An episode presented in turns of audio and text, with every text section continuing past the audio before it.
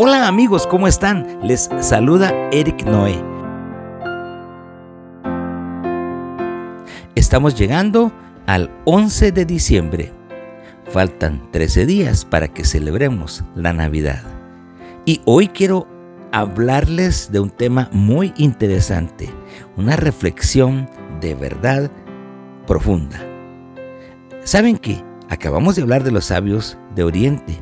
Ellos dijeron que una estrella los había guiado.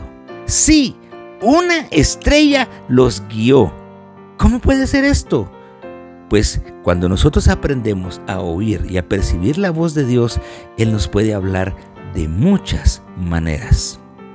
Hay una antigua profecía en la Biblia, en Números capítulo 24 y versículo 17, que dice así, Lo veré, mas no ahora, lo miraré, mas no de cerca.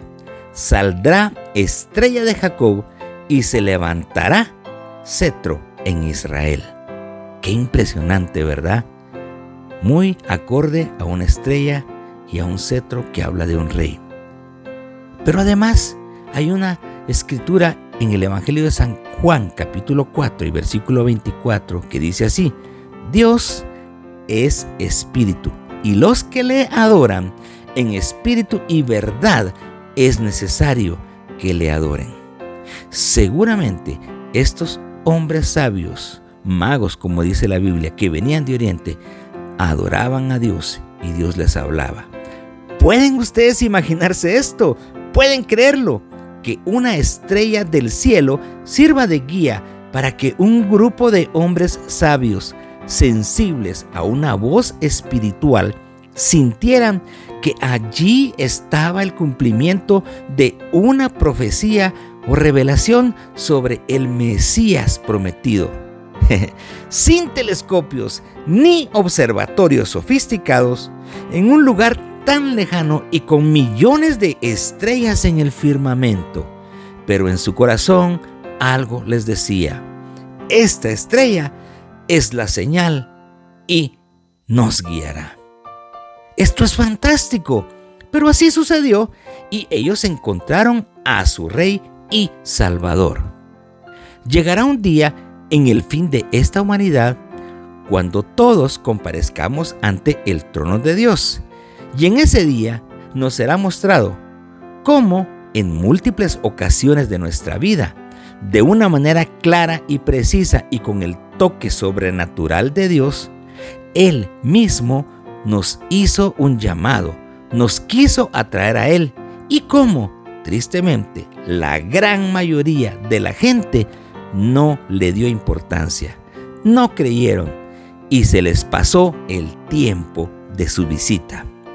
Esa estrella es un mismo símbolo de Jesús, a quien se le llama el lucero de la mañana en 2 Pedro 1.19. También en el Evangelio de Juan capítulo 1 y versículo 9 dice, aquella luz verdadera que alumbra a todo hombre venía a este mundo.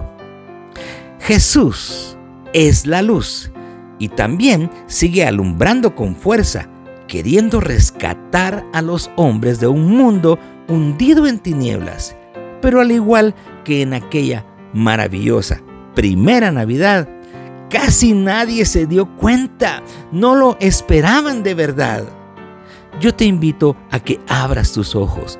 Dios puede estar hablándote en este momento, mostrándote su luz a través de un amigo, o un anuncio, o un mensaje que te llegó, o quizás a través de algún familiar, algún infortunio o algún triunfo. Él puede estar llamándote y es importante que captes su voz. Será muy triste en aquel día cuando muchos se den cuenta que la luz de Dios les llegó y no le creyeron y no lo percibieron. Sé sensible al llamado. Jesús te ilumine hoy y siempre. Jesús es tu estrella. ¿Ya lo estás siguiendo? Dios te bendiga.